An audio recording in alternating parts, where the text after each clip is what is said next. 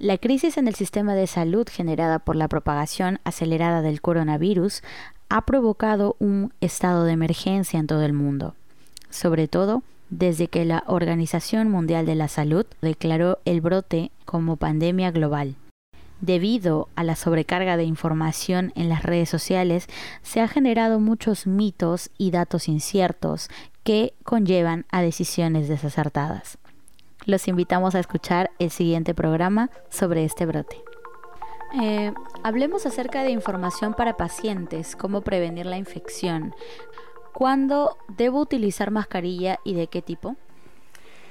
Bueno, en el caso de las mascarillas, pensando en la población en general, es la mascarilla común, esa que conseguimos en las farmacias, ¿no? que tienen tiras, que son de una textura de tela.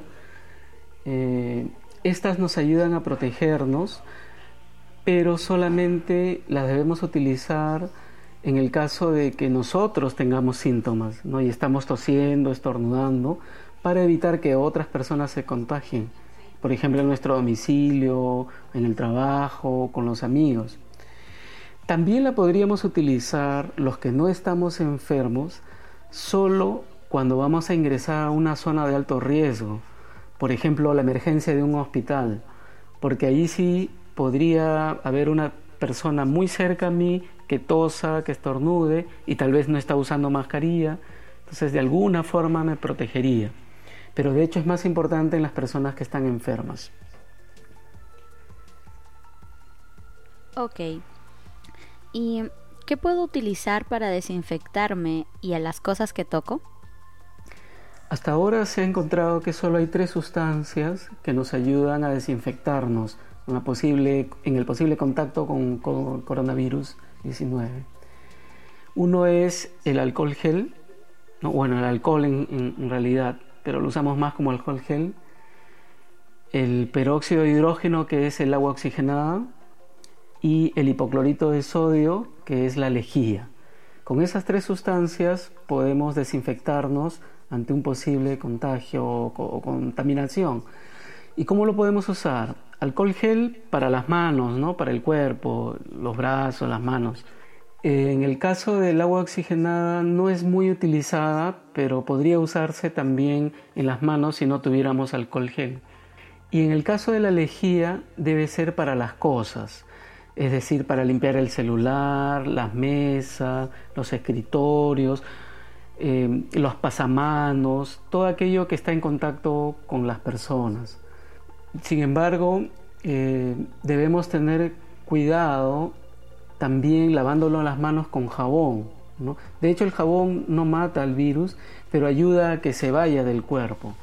Entonces, por eso la recomendación del lavado de manos.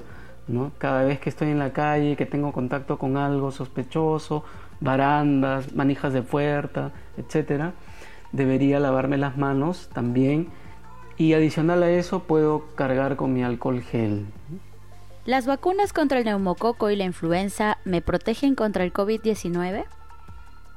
Bueno, en realidad sí se recomienda utilizar estas vacunas, pero no es porque protejan contra el coronavirus 19, es decir, no es que por ponerme la vacuna ya no me va a dar la infección.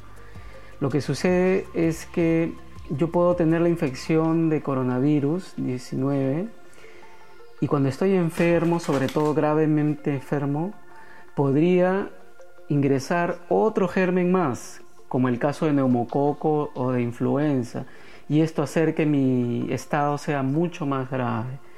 Por ese motivo es que se está recomendando, sugiriendo, colocarse estas vacunas, pero debe quedar claro que no es para prevenir la infección del COVID, sino para evitar las complicaciones que podrían aparecer. Muchas gracias, doctor. A ustedes, buen día. Y hasta aquí nuestro episodio sobre prevención del coronavirus, de gran interés para la población en general en estos momentos muy críticos para la salud en el mundo. Este fue un podcast de la empresa Health Editor para Perú, Ecuador y Colombia. No olvide que en nuestro siguiente episodio ampliaremos sobre la sospecha de infección del coronavirus. Hasta entonces, no deje de seguirnos en healtheditor.com.pe.